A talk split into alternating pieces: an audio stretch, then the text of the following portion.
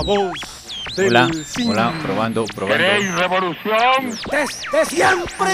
En 4, 3, 2, Crear valor a través de nuevas ideas y la innovación.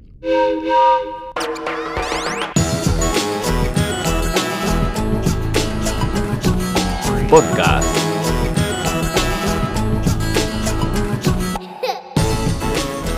Esta es una manera distinta de aprender, estudiando situaciones reales y cómo los líderes reaccionan a una eventualidad. De alguna manera es un camino. Si es positivo, puedo tomarlo como una guía. Si es negativo, un camino que no recorreré. Lord Kevin acuñó la frase, lo que no se define no se puede medir, lo que no se mide no se puede mejorar, lo que no se mejora se degrada siempre. En este episodio estudiaremos el caso de Peanut Corporation of America, ética y buenas prácticas de manufactura. Comencemos. El nombre científico es Arches hypogea. Es una leguminosa de importancia mundial originaria de Sudamérica. En los dialectos del castellano es llamada maní, cacahuate o cacahuete. En 1997 es fundada la empresa Peanut Corporation of America, a la que en adelante nos referiremos como PCA, por sus iniciales para simplificar la narración. PCA se dedicó al procesamiento de maní, especializándose en la distribución de productos procesados, como cacahuetes tostados, mantequilla de maní y otros derivados que se vendían a otros fabricantes de alimentos y minoristas bajo marcas privadas. En 1990, una empresa cliente llamada American Candy Company había convertido la mantequilla de maní en 8.000 cajas sin enviar de un producto llamado Besos para Walmart, porque la Administración de Alimentos y Medicamentos de Estados Unidos, FDA, descubrió que la mantequilla de maní excedía el nivel de tolerancia de aflatoxina, una toxina derivada del moho común en la producción de maní. American Candy Company demandó a PCA por el inventario perdido. En 1991, PCA recibe otra demanda por similares problemas que excedían la tolerancia de la FDA de aflatoxinas, esta vez por la empresa Zachary Confections Inc.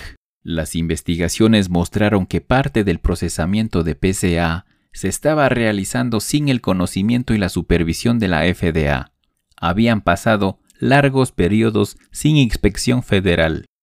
En 1995, el fundador Hugh Pernell se jubila y vende la empresa. Sus tres hijos se quedan trabajando en la nueva empresa como consultores. Según un artículo de Blowing the Whistle on the Wrongdoing de la revista Food Quality and Safe de 2015, dice que en el año 2000, Stuart Pernell, uno de los hijos del fundador dueño de la planta de maní de Blakely, Georgia, decidió comprar la planta de Gorman, tomando el control de PCA y dentro de los tres años posteriores triplicó con éxito los ingresos. Para el 2005, Stuart Pernell pudo agregar instalaciones en Suffolk, Virginia y Plainview, Texas. Vendía principalmente al mercado de alimentos institucionales como escuelas, prisiones, hogares de ancianos, a fabricantes de alimentos para su uso en galletas, bocaditos, helados, golosinas, también para alimentos para perros y otros mercados de gama baja. El crecimiento de la empresa iba muy bien, hasta que se topó con un obstáculo en enero de 2006, cuando Nestlé completó una auditoría en el sitio de la planta de PCA en Plainview, Texas, dándole una calificación de no cumple con los estándares en casi todas las 40 áreas de inspección. Ustedes se preguntarán, ¿y Nestlé qué pito toca en este concierto? Abrimos un pequeño paréntesis en esta narración para contarles que Nestlé es una empresa global de alimentos y bebidas, y es común que las grandes empresas realicen auditorías y verifiquen a sus proveedores y socios en la cadena de suministros para garantizar el cumplimiento de las normas y estándares de calidad. Cerramos el paréntesis. Y así es, PCA quería ser proveedor de Nestlé. Atención, que esta parte es importante. Después de fallar la auditoría, ese mismo año, PCA contrató a Kenneth Kendrick como asistente de gerente de la planta de Plainview. Kendrick encontró que no existía un programa de control de calidad. Sus palabras textuales son, Vengo de un entorno de pruebas de laboratorio de la industria cárnica. Pensé que habría pruebas periódicas, como en la industria cárnica. Kendrick afirma que inmediatamente observó numerosos problemas en la planta, incluidas infestaciones de ratas y goteras en el techo, las cuales desencadenaron su preocupación por las heces en el producto. Según palabras textuales de Kendrick, particularmente cuando el agua se filtra del techo, las heces de las aves pueden lavarse y gotear sobre los cacahuates. Se programó una segunda auditoría de Nestlé para julio de 2006, pero Kendrick le comentó a su gerente de planta que de ninguna manera Nestlé certificaría a PCA con todos los problemas. Como resultado, Danny Kilgore, gerente de operaciones de las instalaciones de PCA en Georgia, viajó a la planta de Plainview dos días antes de la auditoría para supuestamente ocultar los problemas. Kilgore, Pernell y todos los demás en la planta reparaban frenéticamente agujeros en las paredes goteras del techo, bombeaban agua fuera del sótano y limpiaban trampas para ratones para que los encargados de control de plagas tuvieran un recuento más bajo. Si bien la segunda auditoría dio como resultado notas de muchas mejoras, la planta aún no pasó la inspección de Nestlé. Kilgore, gerente de operaciones, le sugirió a Kendrick que, en lugar de una tercera auditoría, Nestlé podría analizar las mejoras realizadas después de la auditoría de julio de 2006 y aprobar a PCA como proveedor. Según Kendrick, el gerente de operaciones insinuó que calentar en el microondas las esponjas de pruebas utilizadas para monitorear patógenos peligrosos podría obtener mejores resultados y si PCA se hiciera con el negocio de Nestlé, Kendrick podría recibir un aumento de sueldo. Nestlé nunca hizo negocios con PCA, pero otras grandes empresas sí, basándose en las inspecciones realizadas por un auditor externo que otorgó a PCA la calificación más alta posible. A fines de 2006, Kendrick afirma que envió numerosos correos electrónicos y cartas anónimas al Departamento de Servicios de Salud del Estado de Texas y a empresas que compraron productos de la planta de Plainview pero nunca recibió respuesta. Después de solo unos meses de trabajo, Kendrick dejó su puesto en PCA. En 2007, PCA tenía 90 empleados, estaba ganando 25 millones de ventas anuales, se estima que en ese año fabricaba 2.5% del maní procesado en Estados Unidos. En 2009 se produjo un brote de salmonela en Estados Unidos cuyo origen se remonta a la planta de PCA. Los investigadores de la FDA programaron una reunión personal con Kendrick para obtener su versión de la historia. Kendrick les entregó copias de algunos correos electrónicos que había enviado a empresas. Según Kendrick, Stuart Pernell hizo declaraciones falsas sobre cómo la planta de maní se dedicaba a realizar pruebas todo el tiempo. Pernell solo hacía pruebas cuando un comprador lo solicitaba, o por pruebas me refiero a que Pernell hizo que un empleado de la oficina simplemente cambiara las fechas de las hojas de inspección recientes, afirma Kendrick.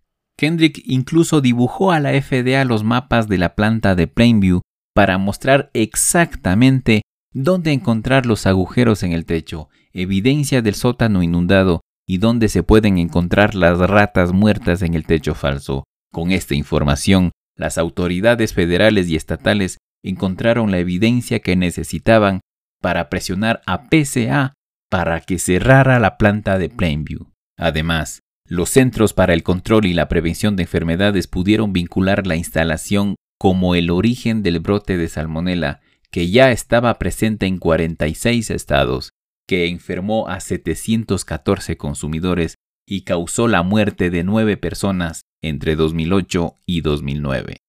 PCA comenzó a retirar sus productos en enero de 2009, que eran ingredientes en más de 3.500 alimentos producidos por numerosas empresas.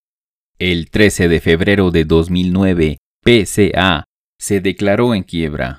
Cuatro años más tarde, el Departamento de Justicia de Estados Unidos acusó a los ejecutivos de PCA de 76 cargos penales relacionados con productos adulterados y mal etiquetados que llegaron al comercio interestatal. En el artículo PCA Prison Terms Put Industry on Notice About Accountability de la revista Food Quality and Safe de 2015 dice que el brote de salmonela en 2008-2009 marca un hito histórico en la seguridad alimentaria, según los observadores de la industria y las personas involucradas en alimentos. El ex director ejecutivo de PCA, Stewart Pernell, fue sentenciado a 28 años de prisión. Su hermano Michael Pernell, ex corredor de PCA, a 20 años, y el ex gerente de control de calidad, Mary Wickerson, a 5 años. Otros dos ejecutivos, Samuel Lindsay y Daniel Kilgore, declarados culpables de los cargos del caso, fueron condenados el 1 de octubre de 2015 a 3 y 6 años de prisión federal respectivamente. En el artículo Blowing the Whistle on Wrongdoings, cuenta que Kendrick no ha tenido un trabajo significativo en los seis años desde que obtuvo la etiqueta de denunciante. Sin embargo, ha colaborado en un proyecto nacional para ayudar a proteger a los futuros denunciantes, aunque actuar como denunciante tuvo un impacto negativo en su vida profesional y personal, Kendrick entiende que lo que hizo fue por una causa mayor que de no haber hablado, los culpables podrían haberse salido con la suya. Llegaron los invitados.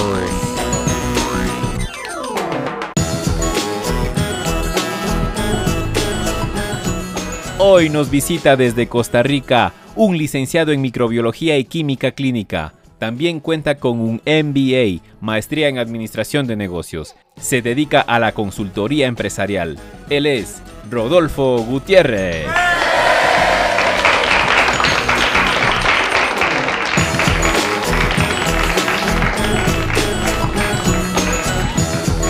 Y también tenemos la presencia de una empresaria en la industria de alimentos. Ella es de Guatemala. Es licenciada en Ingeniería en Ciencias de los Alimentos, posgrado en Administración Empresarial. Ella es Mari Bermúdez.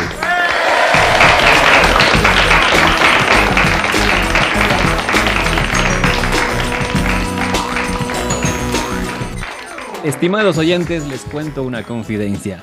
Realmente estoy emocionado. Fue complicado reunir a dos invitados con formación tan exquisita, tan única, en el área administrativa empresarial con alto sentido ético y a la vez que conocen de inocuidad alimentaria. Son perfiles de uno en un millón y tenerlos juntos es un lujo. Mari, bienvenida. Rodolfo, bienvenido. Hola George, hola Rodo, ¿qué tal? Hola Mari, hola George, ¿cómo están? Eh, primero, eh, gracias por, por, la invitación, George. Eh, un gusto compartir con vos y con Mari. Qué gusto tenerlos, qué gusto escucharlos. Rodolfo, ¿crees que la conducta de PCA fue simplemente negligente o hubo una falta de ética más profunda en su enfoque en las prácticas de seguridad alimentaria? Creo que en este caso realmente no podríamos decir que simplemente fue un caso de negligencia, puesto que ya siendo una empresa que se dedica a la manufactura de, un alimento, pues hay, hay parámetros o hay eh, reglas que se tienen que seguir más allá de simplemente ¿verdad? La, la, operación básica de cualquier fábrica. Y en este caso es muy claro que no había una, una política de cumplimiento, que no había buenas prácticas de manufactura. Y esto está directamente relacionado con el principio o los principios éticos que tenga una empresa. Porque cuando en un sistema como este no hay eh, parámetros, no hay reglas, no hay una guía clara de lo que los empleados tienen que hacer, no solamente para que el producto terminado quede bien y se cumpla con, con los pedidos que se tengan pendientes, eh, se debe tener siempre presente la inocuidad de ese producto, que no vaya a causar ningún daño, y al no tener ningún parámetro para seguir, que lo especifica muy bien Kendrick, cuando entra y se da cuenta que no hay ningún marco regulatorio que él pueda seguir instalado ya en la empresa, nos damos cuenta que esto más allá de un, caso aislado de negligencia o, de error de algún empleado, es algo sistémico dentro de la empresa y está directamente relacionado con que no haya una buena columna vertebral, digamos, ética en esta empresa. Mari, cuando voy al supermercado veo varios productos con las letras BPM. ¿Qué hay por detrás de estas letras? Sí, a ver, les explico. Las BPM son las siglas para buenas prácticas de manufactura. ¿Y qué significa esto? Bueno, en Centroamérica, eh, a excepción de Panamá, nos regimos bajo el Reglamento Técnico Centroamericano y tenemos varios, pero uno de ellos es el Reglamento Técnico Centroamericano de las buenas prácticas de manufactura. Este nos va a indicar las disposiciones generales sobre prácticas de higiene y de operación durante el procesamiento de los productos alimenticios. Y esto con el objetivo de garantizar al consumidor alimentos inocuos y de alta calidad. Así como mencionó Rodo, ¿verdad? Inocuos es que no va a causar un daño al consumidor, ¿verdad? Yo no me voy, me voy a comer un jamón sabiendo que no me, voy a, no me va a dar una infección estomacal. Y de calidad significan pues todos los parámetros organolépticos, es decir, un buen olor, un buen sabor, una buena textura y un buen color. Y entonces dentro de estas prácticas se toman en cuenta aspectos desde las condiciones del edificio, por ejemplo, en dónde está ubicada mi planta, los alrededores de la planta, el diseño de las instalaciones, ¿verdad? Condiciones del piso, materiales, paredes, techo, ventilación, ventanas, iluminación, las instalaciones sanitarias, cuántos baños tengo que tener por cada X cantidad de personas, de trabajadores, el manejo y disposición de los desechos sólidos y líquidos, los procesos de limpieza y desinfección, el control de plagas, también las condiciones que tienen que tener mis equipos y mis utensilios, el personal, que esto es sumamente importante en todos los sistemas de gestión de calidad que queremos implementar porque el personal tiene que estar capacitado, tiene que cumplir con prácticas higiénicas y tiene que tener controles de salud. También los controles en el proceso son sumamente importantes, ¿verdad? Desde la materia prima, cómo tengo todas mis operaciones de manufactura, la documentación, los registros, el almacenamiento y distribución más adelante eh, les voy a explicar un poquito del por qué es tan importante la documentación y los registros. Incluso yo en la universidad tenía una catedrática de sistemas de gestión de calidad que nos decía, si no está documentado, no existe, ¿verdad? Entonces todo tiene que estar bien registrado y también los procesos de monitoreo y de verificación. La siguiente pregunta es para los dos. Considerando la narración del caso de PCA, Rodolfo, desde el punto de vista de la ética y Mari desde las buenas prácticas de manufactura, ¿cómo creen que se pudo haber prevenido esa crisis? Paralelo a, lo que estaba explicando Mari, de que lo que se tiene que tener en marcha, digamos, cuando se tienen buenas prácticas de manufactura, es todo un, programa, un, plan, ¿cierto?, que se mm, acople a alguna, en este caso, legislación, como mencionó Mari, es totalmente indispensable para poder prevenir este tipo de casos. Realmente la prevención, cuando hablamos de ética, es el punto más importante, porque una organización no puede nada más pretender que todos sus empleados tomen buenas decisiones y decisiones correctas y éticas en cada una de las situaciones sin ningún apoyo, sin ninguna estructura. De hecho, em, leyendo un artículo sobre cómo diseñar organizaciones éticas de Nicholas Epley, eh, leía cuatro puntos son esenciales para poder construir este tipo de, de marcos, digamos, o, de organizaciones éticas. El primero es que los valores de la organización sean explícitos. Eso quiere decir que sean comunicados de manera explícita y de manera concreta a toda la organización que se tenga siempre un principio detrás de una regla, es decir, que los empleados no solamente sigan reglas a ciegas y a secas, sino que sepan cuál es el, el, principio o el valor que la empresa está poniendo detrás de esa regla, para que a la hora de que ellos estén tomando decisiones y se cuestionen si algo que van a hacer es ético o no, recurran no solo a la regla, sino también al principio que, que la origina que se alineen correctamente los incentivos, que esto lo vemos muchísimas veces cuando solamente tenemos el incentivo de, maximizar ganancias, ¿verdad? En las empresas y dejamos de lado todo lo demás, podemos caer en la trampa de pensar que una decisión poco ética maximizará las ganancias en el corto plazo, pero luego tenemos un montón de consecuencias a mediano o largo plazo que pueden ser eh, incluso peores eh, inclusive económicamente, que haber tomado una decisión diferente. Y la última, la cuarta, era la de tener normas culturales. Esto se refería no solo como a los principios fundamentales de la empresa, sino también como códigos de conducta dentro de la empresa, porque el comportamiento diario de todos los empleados también le ayuda a la organización a tener un ambiente laboral y una expectativa de cómo comportarse que esté en línea con los valores explícitos. Entonces, esto quiere decir que, como vemos también en el caso, en algunos momentos, algún alto ejecutivo salía a dar declaraciones y no eran declaraciones ciertas. Eh, se veía que se daban encubrimientos a la hora de llenar, por ejemplo, los eh, requisitos de, buenas prácticas cuando empezaron a, a poner parches por todo lado.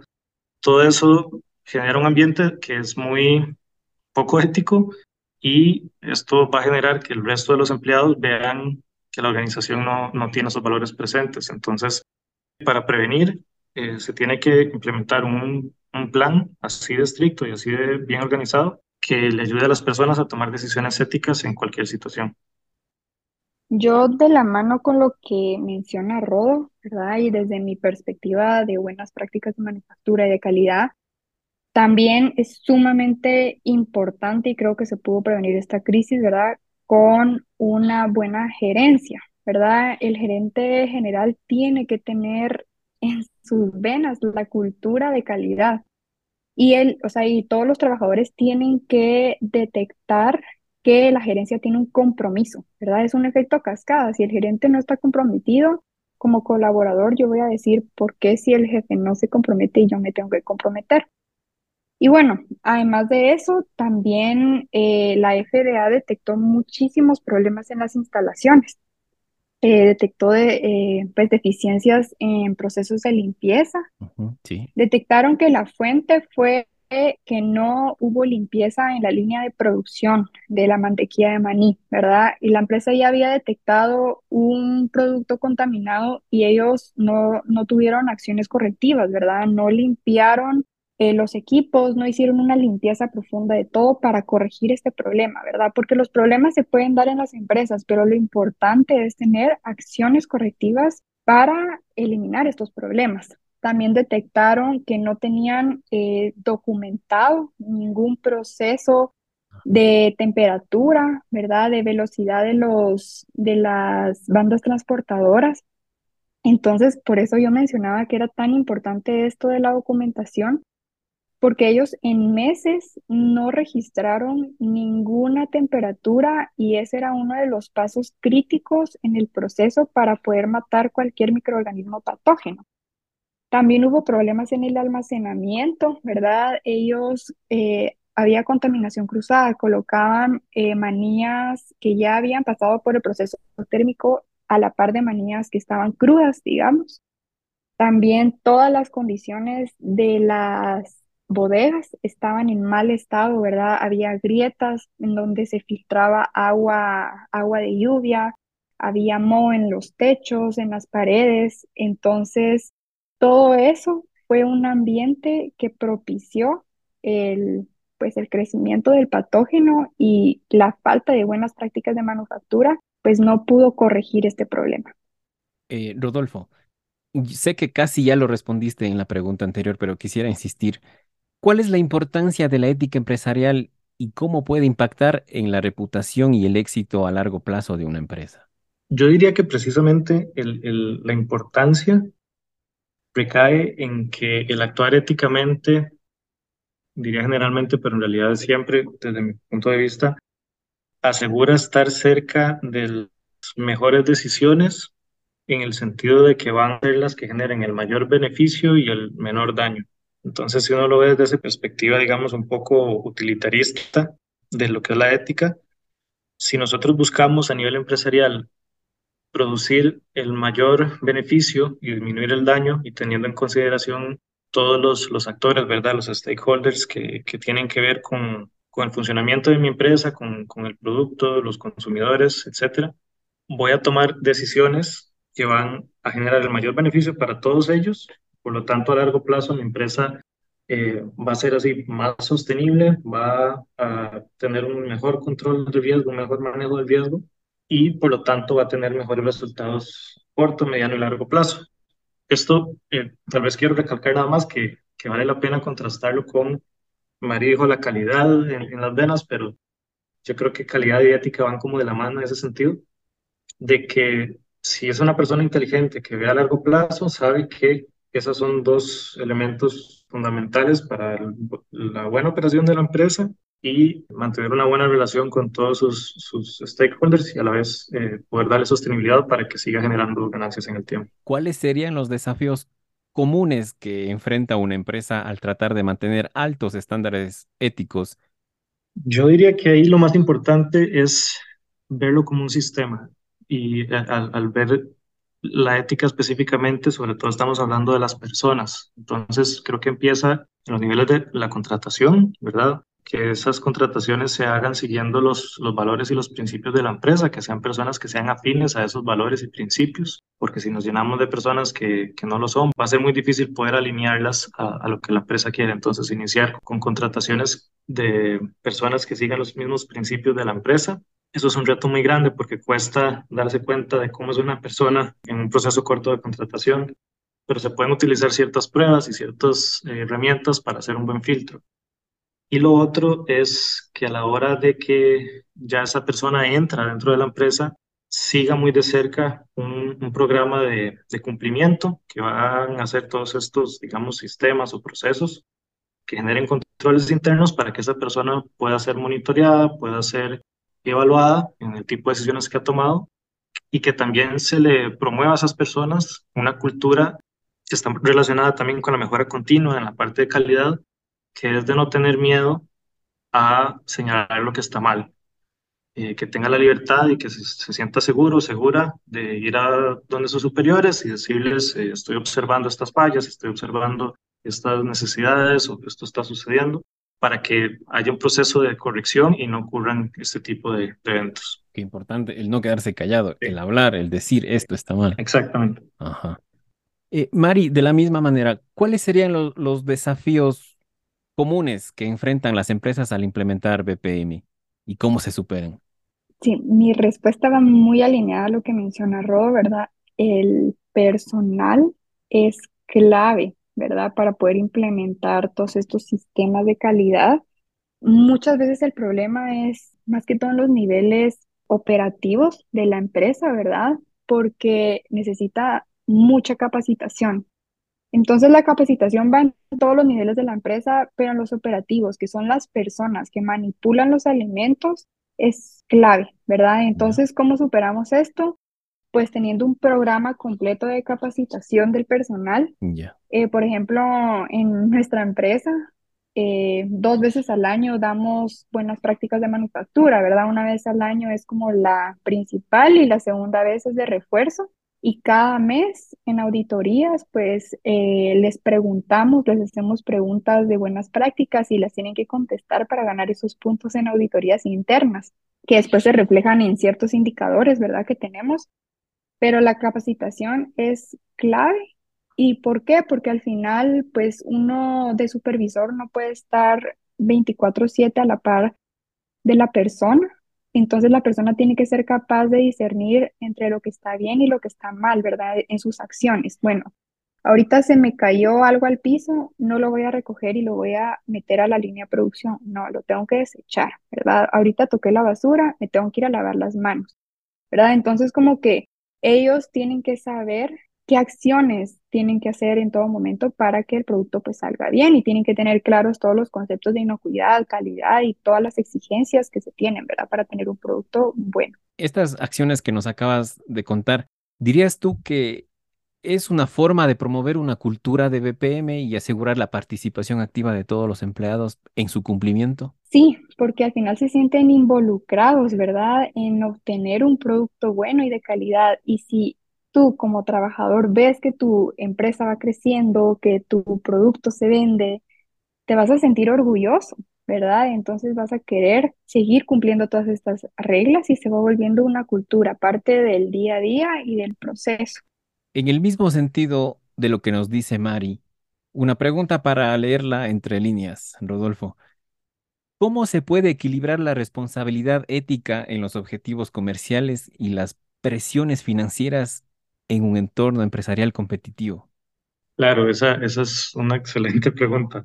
Eso precisamente es lo que hace la diferencia entre una empresa que en algún determinado momento vemos eh, como un escándalo y una empresa que, que pasa su vida tranquila, con todos sus stakeholders más o menos contentos y felices precisamente creo que se reduce al, al asunto de si la empresa está orientada solamente en sus accionistas o si está enfocada en todo el conjunto de stakeholders a los que sirve como empresa. Desgraciadamente, a veces tomar una decisión a corto plazo que reduzca un, un daño mayor a mediano o largo plazo va a hacer que en ese, en ese, en ese cuarto, en ese trimestre, se vean menos ganancias de repente porque hubo que botar un lote porque estaba contaminado, porque hubo que cancelar la salida al mercado de un producto porque no estaba listo y las pruebas de calidad así lo, lo mostraban. Eh, entonces vamos a tener a corto plazo menos ganancias, pero si, volviendo al mismo concepto, eh, queremos que esa empresa sea sostenible en el tiempo y que pueda tener ganancias a futuro, tenemos que contrarrestar eso y asegurar que las decisiones son tomadas en un contexto más amplio y a mayor plazo. Porque normalmente ese sesgo de corto plazo se puede volver un, enemigo, digamos, para tomar decisiones que nos van a dar un beneficio importante ya. Tal vez nos salvamos de, de que el jefe nos regañe, de, de decir que, bueno, hubo alguna torta que hay que corregir, o eh, yo quería que mi bono saliera mejor y entonces tuve, eh, quise mandar ese lote al mercado a pesar de que sabía que no debía hacerlo. Podríamos decir que sí, maximizó el beneficio propio, pero el daño a terceros va a ser mayor e incluso va a terminar dando la vuelta y saliéndole, como dicen, el tiro por la culata porque puede hasta costarle el puesto a la persona que tomó la decisión. Entonces, creo que eso es lo que hay que, que valorar y no es un asunto tan de blanco y negro como de si una decisión ética inmediatamente va a mejorar las ganancias o no, pero creo que es un asunto de viabilidad a largo plazo que se le va a dar a la empresa y eh, los asuntos relacionados a la imagen, a, servir a sus clientes de una manera, eh, digamos, honesta. Ajá, excelente respuesta. Es una decisión eh, vista desde todas las perspectivas posibles y todos los actores que involucran. Exacto. Y ahí, perdón, nada más que, que me quedó de, la respuesta anterior de Mari, que me parecieron súper importantes dos puntos que tocó. El asunto de las auditorías internas, que es llevar ese control. Me gustaría agregar ahí que, que también es muy importante cuando podemos incorporarnos a alguna auditoría externa para tener algún ente eh, regulador o, ¿verdad? alguna empresa que acredite que esos procesos se, realizan de buena forma para tener como esos ojos frescos desde afuera que validen que estamos haciendo las cosas bien. Y también súper importante eh, el punto que tocó Mari de involucrar a los empleados con el proceso, porque si lo hacemos solo como una lista de reglas y tengan aquí está, síganas, casi siempre tal vez las leen, lo recuerdan un par de días y luego se van olvidando, pero si uno involucra a los trabajadores en el diseño de los procesos o, para entender mejor los procesos, al sentirse parte de, es muchísimo más fácil que se comprometan y que sigan esas disposiciones de mejor manera. Ah, Rodolfo acaba de tocar un, o mencionó un punto muy importante en cuanto a la a que una entidad eh, externa o certificadora también dé su punto de opinión. Entonces, Mari, eh, más o menos por ahí, tú, bueno, puedes con total confianza si deseas contarnos el nombre de tu empresa, etcétera. Como proveedores, ¿han recibido auditorías de empresas a quienes ustedes dan sus productos, sus servicios? O, quizás lo menciono de otra manera. Como proveedores, ¿han recibido auditorías para ser proveedores? Sí, claro. Eh, bueno, la verdad es que lo que menciona Rodo es un punto súper, súper importante, ¿verdad? Lo de las auditorías externas.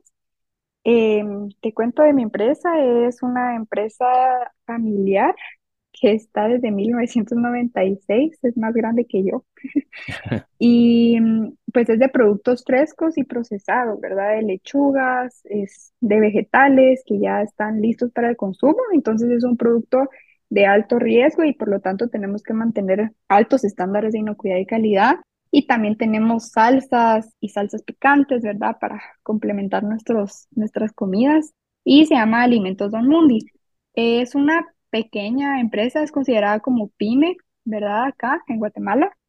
Y sí recibimos auditorías externas. Tenemos varios clientes, ¿verdad? Que como parte de su sistema de gestión de calidad es asegurar que los productos que ellos reciben son también de alta calidad, ¿verdad? Las empresas que los manufacturan pues cumplen con ciertos requisitos. Entonces, antes de empezar como proveedores, nos hacen una auditoría y luego anualmente hacen una auditoría de verificación, digamos, para asegurar cada año que seguimos cumpliendo con los estándares y pues, por ejemplo, con uno de nuestros clientes más grandes empezamos con un nivel básico, ¿verdad? Es una auditoría que se llama Global Markets a nivel básico y que solo cumple con buenas prácticas de manufactura. Y después de dos años de estar eh, en este nivel, nos subieron el nivel a nivel intermedio, pero eso no fue así solo de les doy ahora el nivel intermedio, sino tuvimos que cumplir con otros requisitos que ya involucra HACCP y defensa de alimentos y ya llevamos con esta certificación tres años y ahorita ya nos están exigiendo que en el 2024 tenemos que cumplir con una eh, certificación internacional, ¿verdad? Una FSC 22000 o cualquiera que se acople a nuestros procedimientos, pero sí ya es parte y si pues el proveedor no cumple con estos requisitos, pues adiós proveedor, ¿verdad? Entonces sí es algo que uno como empresa tiene que invertir, ¿verdad? En esto, en tiempo, dinero, capacitación, todo porque pues es de interés de todas las partes, ¿verdad? Seguir eh, participando en la cadena de suministros. Quizás eh, se puede mencionar a estas empresas que realizan las auditorías o clientes. Sí, claro. Eh, nuestro cliente más grande es Walmart ahorita, pero ellos trabajan con un ente externo, ¿verdad? Hay casas auditoras, entonces, por ejemplo, estos últimos años nos hemos auditado con Intertech, pero eh, también está NSF, por ejemplo, y a cada empresa elige cuál es la, la casa auditora que prefiere, ¿verdad? Puede elegirla por precio o también por comodidad, o sea, es ahí sí que elección de cada empresa pero generalmente los clientes pues buscan casas auditoras externas y, pues es como un punto de vista frío, ¿verdad? Como dice Rodo. Y tenemos otro cliente que es una cadena de restaurantes bastante grande acá en Guatemala, que es Pollo Campero. Y ellos sí hacen las auditorías, ¿verdad? Entonces llega la jefe de calidad a la empresa y ella es la que pues pasa todo el checklist en un día con nosotros y pues verifica que todo esté bien. Ajá. Muchas gracias. ¿Cómo se pueden abordar los dilemas éticos cuando los intereses de diferentes partes involucradas entran en conflicto? Eh, con mucho cuidado. Empezaría diciendo eso.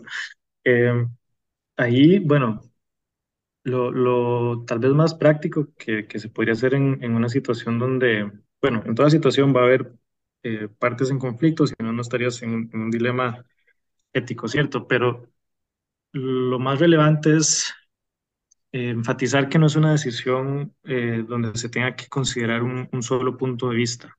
Para hacer eso hay que tener una capacidad de ponerse en, los zapatos de, esa otra parte y entenderla a profundidad. Generalmente, en un dilema ético a nivel, digamos, empresarial, estaríamos hablando o de algún caso como el, el que estamos eh, utilizando hoy, ¿verdad? De un, digamos, una falla de producción que puede afectar a los consumidores, que a la vez hay un dilema con la persona que tiene que, pasar esos controles y, manejar esas, esas decisiones. O también cuando hay un, problema, digamos, ético eh, de que alguien dentro de la empresa vea que otra persona esté haciendo algo, por ejemplo, a nivel financiero a nivel contable, que no sea correcto o que esté, eh, ¿verdad? Blanco y negro que esté robando a la empresa, que esté eh, cayendo en algún acto de corrupción.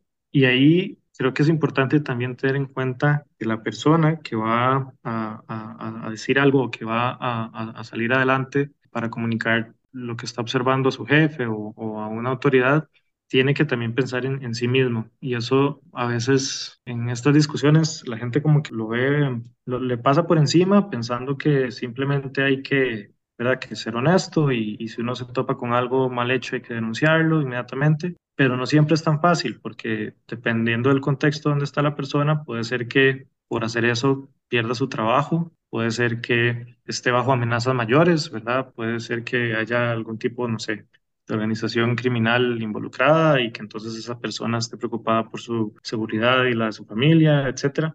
Entonces, son procesos donde tomar esa decisión que beneficia a todas las partes se vuelven complicados. Yo creo que lo principal sería empezar por uno mismo, qué tanto daño me va a hacer a mí eh, salir adelante y denunciar algo. Por supuesto, viéndolo también desde el punto de vista de, que uno pretende ser una persona de, valores, que no va a incurrir en nada ilegal para empezar y, y, segundo, que va a tratar de hacer el menor daño posible a los demás. Pero creo que es, es, esa, es ese balance entre poder ponerse en los zapatos de los demás y, y ver cómo va a afectar esa decisión a terceros para que esa decisión produzca el menor daño posible a terceros, pero a la vez que también me proteja a mí como la persona que está denunciando o que está corrigiendo un problema y tomando en cuenta el deber que uno tiene como trabajador en esa posición con la empresa misma. Y ahora a lo externo, ¿qué beneficios tangibles puede obtener una empresa al priorizar la ética en sus operaciones y relaciones comerciales? Bueno, yo diría que beneficios tangibles son muchos. Este, volviendo al, al tema de una empresa que tiene en marcha un programa de cumplimiento, esa empresa va a poder crear eh, indicadores de, de, rendimiento adecuados al tener esa estructura ética bien fundamentada. Va a poder revisar las, las políticas y el, código de conducta de, de, su misma empresa, porque tiene ya un sistema para estar monitoreándose y, y comparándose para ver que las cosas se estén haciendo de, de, buena manera. Y va a poder también, cuando vea alguna falencia, va a poder, como, como enfatizaba también María ahora, dar el, la capacitación adecuada a los empleados. Entonces, a fin de cuentas, yo creo que lo que la empresa hace al aplicar prácticas adecuadas, éticas, es generar en sí mismo un, proceso de mejora continua que disminuye riesgos y que a largo plazo va a maximizar sus ganancias. Nuevamente, Rodolfo, desde el punto de vista de la ética y Mari desde las BPM, ¿cuál es el papel de la tecnología y la digitalización para que las empresas puedan abordar los desafíos actuales? Mari, no sé si quieres darle primero. Va, sí, me parece. Eh, así como mencionas, la tecnología y pues estas nuevas herramientas que tenemos en el tema de VPNs nos pueden ayudar a tener un sistema mucho más robusto, confiable y basado en datos, ¿verdad? Entonces podemos digitalizar los registros y tener una mejor trazabilidad, ¿verdad? Eso es súper importante, tener el ADN del producto, saber desde qué materia utilizó hasta qué cliente despachó el producto y con eso poder analizar más datos y detectar en dónde se tienen ciertas debilidades. Te puedo dar un ejemplo en la empresa. Hace unos años se implementó un ERP, un sistema, el sistema ODU. Y pues en este sistema hemos ingresado bastantes datos. Aún no tenemos todo totalmente digitalizado porque es un proceso largo de implementar, pero eh, tenemos un gran porcentaje de la información registrada en el sistema. Entonces, antes, por ejemplo, me tomaba hacer un ejercicio de trazabilidad unas dos horas y ahora con el sistema en menos de 30 minutos puedo saber qué materias, usa, materias primas usamos, a qué cliente lo, lo mandé. Entonces es súper rápido, súper fácil y eso me permitiría a mí reaccionar más rápido en caso hay algún problema con un producto, ¿verdad? Y eso también lo puedo implementar con los análisis de microbiología, ¿verdad? Pude ingresar todos los resultados, analizar en qué puntos tengo más problemas, en qué puntos estoy bien. Con el mantenimiento, también, eh, esto es, también es algo súper importante, las buenas prácticas, ¿verdad? Mantener, tener un programa preventivo de mantenimiento de todos los equipos para que todo funcione bien, que no haya contaminación a través de los equipos. Entonces, con eso, con el sistema puedo llevar un mejor control de a qué equipos les doy mantenimiento cada mes, cada cuánto tiempo, un mejor historial. También con los productos no conformes de proveedores, ¿verdad? Eh, puedo llevar una mejor estadística de qué proveedor, con qué proveedores tengo más problemas. Entonces, darle seguimiento con estos proveedores, ¿verdad? O sea, es una herramienta muy importante y que ahora nos puede facilitar muchas cosas en la toma de decisiones. Sí, me, me, me parece súper súper bien lo que estaba comentando Mari. Eh, justo cuando estabas hablando de la parte de, de cómo la digitalización permite esa, esa trazabilidad siempre más cerca incluso de ser casi en tiempo real, de dónde están las cosas, dónde están los, las personas, quién hizo qué, a qué hora. Eso era algo que antes era muy fácil de, corromper o de, o de alterar, ¿no? Porque cuando todo se, se llevaba en papel, todos los registros eran con lapicero y eh, se hacían firmas a la par de los registros para confirmar que esa persona era supuestamente la que había hecho el registro, etcétera. Era mucho más fácil pues que se perdiera una hoja, que alguien la volviera a hacer porque había registrado mal, que alguien omitiera un dato, ¿verdad? Entonces eran, digamos, portillos que toda la, la era digital ha mejorado y ha permitido que esa trazabilidad sea muchísimo más confiable y eso a nivel de la ética es importantísimo porque siempre tiene que estar muy presente el concepto de la responsabilidad, porque no es, no es así como así que a una persona o a una parte del proceso o a una oficina o, o sección de la empresa se le va a echar la culpa, ¿verdad?, de haber tenido alguna falta y poder tener estos sistemas que validan de una manera eh, muy segura y, y muy certera dónde está la responsabilidad son eh, un, un, paso enorme a la hora de poder poner en práctica los, los sistemas de revisión de, de, la ética en la empresa. Ya estamos en la parte final de este conversatorio. Una última o dos últimas preguntas. ¿Cuál es el papel de la ética empresarial en la lucha contra la corrupción y la promoción de prácticas comerciales justas y transparentes?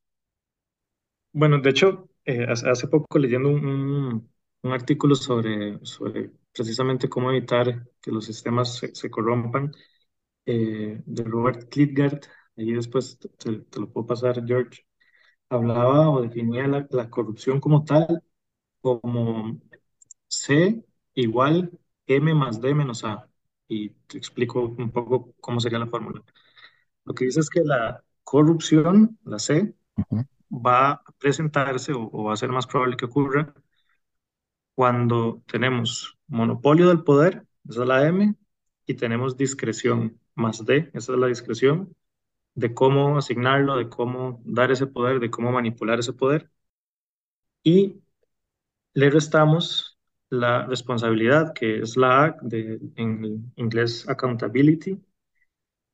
Entonces, si tenemos esa, ese escenario, es posible que tengamos todos los ingredientes de, en el caldo de cultivo para que surja la corrupción. Entonces, ¿qué es lo que tenemos que pensar de, de, de cómo esto a nivel eh, empresarial podría evitarse?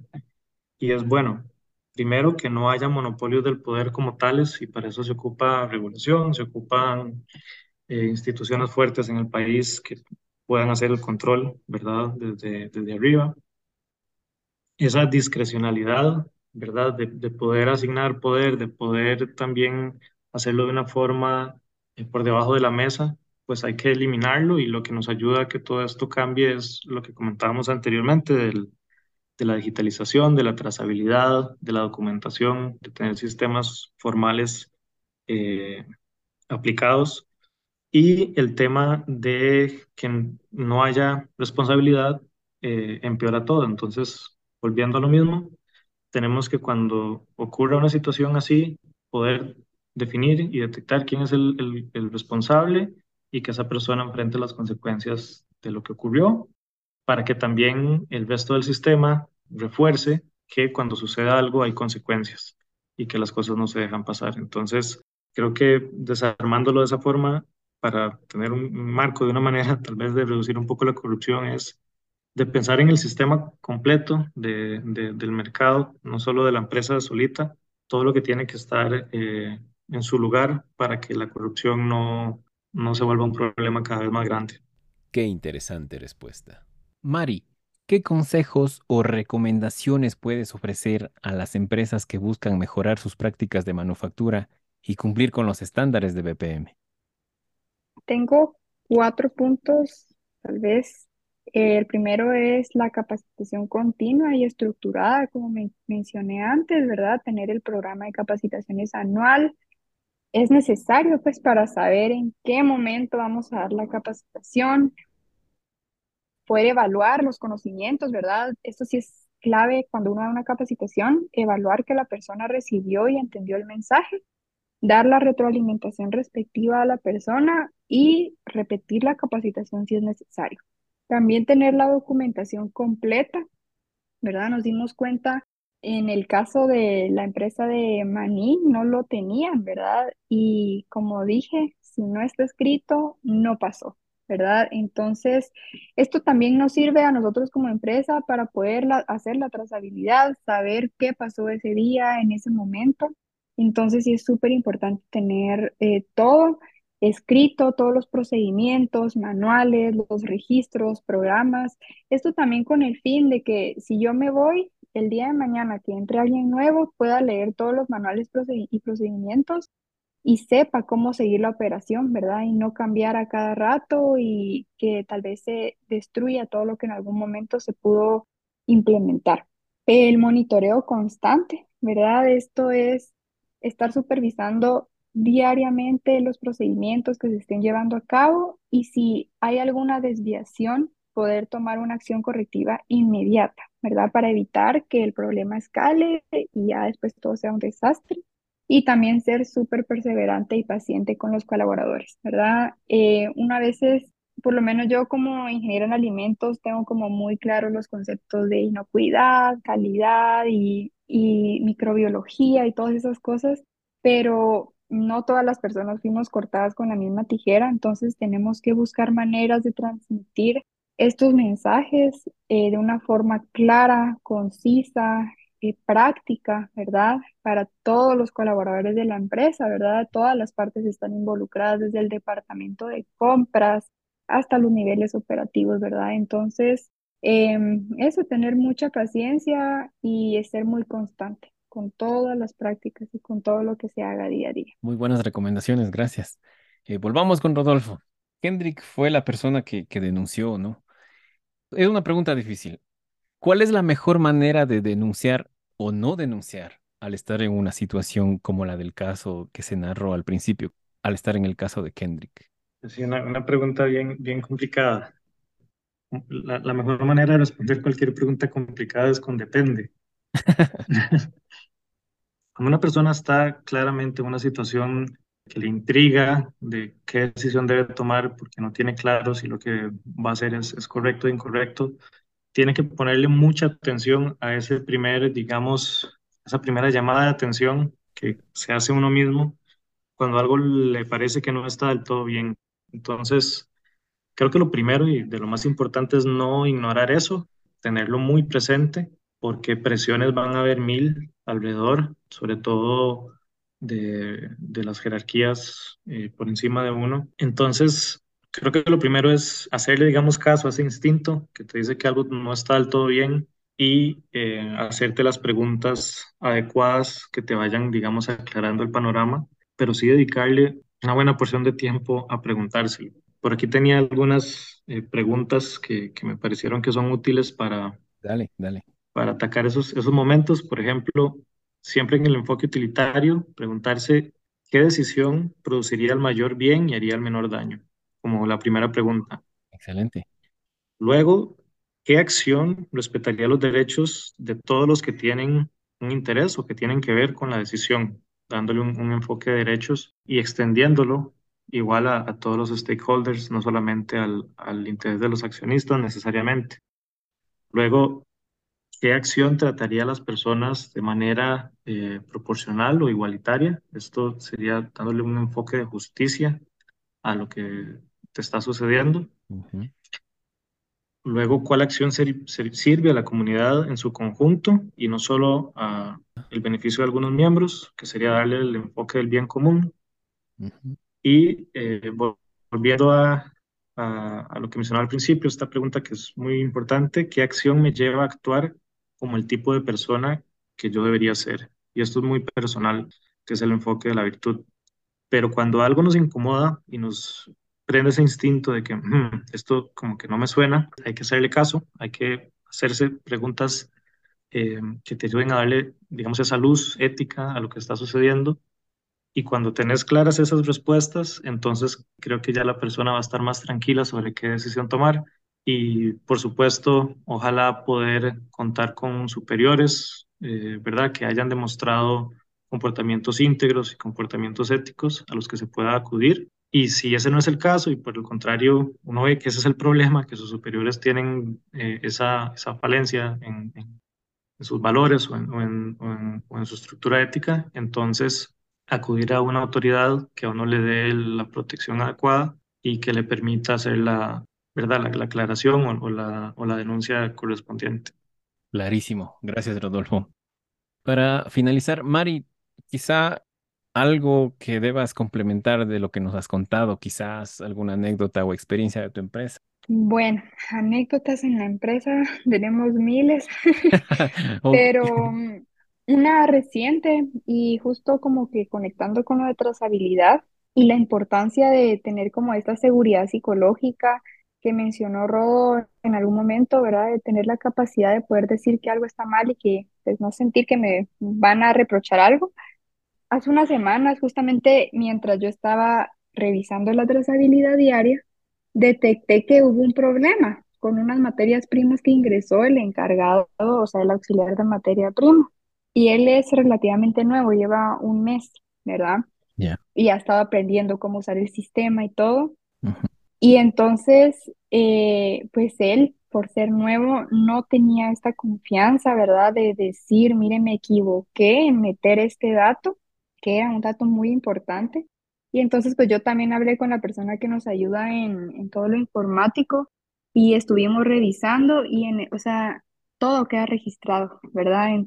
Entonces queda guardado qué persona realizó cada acción y entonces él seguía negando, no, es que yo no me confundí, pero le decíamos, mire, pero aquí está, ¿verdad? Que usted ingresó este dato a esta hora, entonces no había pierde, ¿verdad? Y ahí pues se le habló y le dijo, mire, pero no tenga pena de decirlo, es mejor que lo diga en el momento porque ahí podemos detectar más fácilmente cómo arreglarlo, ¿verdad? Entonces, por eso es tan importante también este monitoreo constante, ¿verdad? Con la frecuencia necesaria, porque si yo no revisara esta trazabilidad diaria para ver que todo esté bien, no nos hubiéramos dado cuenta y tal vez, y que pues qué bueno que no, pero Claro. hubiera habido un reclamo de ese producto, no hubiéramos podido encontrar todo como tiene que ser, ¿verdad? Qué delicado realmente Sí, y, y de no haberse, de no haberse corregido a tiempo, sí. Uy, quizás involucraba a toda la institucionalidad, a todo el prestigio, a Sí, todo. no, y, y con estas auditorías externas, ellos, los auditores llegan y le dicen a uno, mire, de este producto hágame trazabilidad. Y como la ley de Murphy, ¿verdad? Imagínate, nos hubiera dicho en ese momento, haga la trazabilidad de ese producto que estaba mal, y ahí pues ya hubiéramos tenido puntos menos, ¿verdad? Y que afectaban grandemente en la, en la empresa, hubieran podido afectar. Gracias por compartirnos esa anécdota.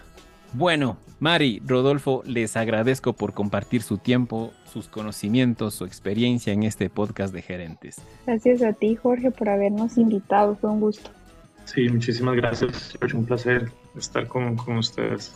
Y que no sea la última vez. Ojalá, ojalá que no. No, claro que no, esperamos la próxima. Muchas gracias. Chao, chao. Gracias, bye. Bueno, la vida. Estuvo con nosotros Mari Bermúdez de Guatemala y Rodolfo Gutiérrez de Costa Rica, contribuyendo para convertirnos con cada episodio en mejores gerentes. En la descripción y comentarios encontrarán sus redes sociales.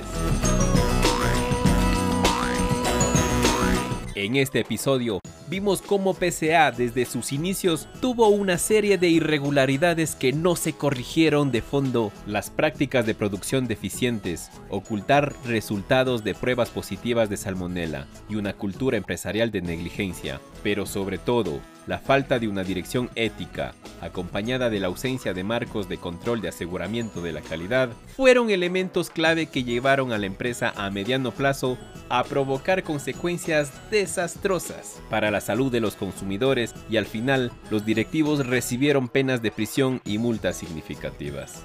Tres cosas no pueden ocultarse durante mucho tiempo, el sol, la luna y la verdad, Buda. Y los expertos de este episodio nos dieron una clase magistral de ética empresarial y buenas prácticas de manufactura, contadas desde la experiencia. ¡Qué gran episodio! Hasta la próxima emisión.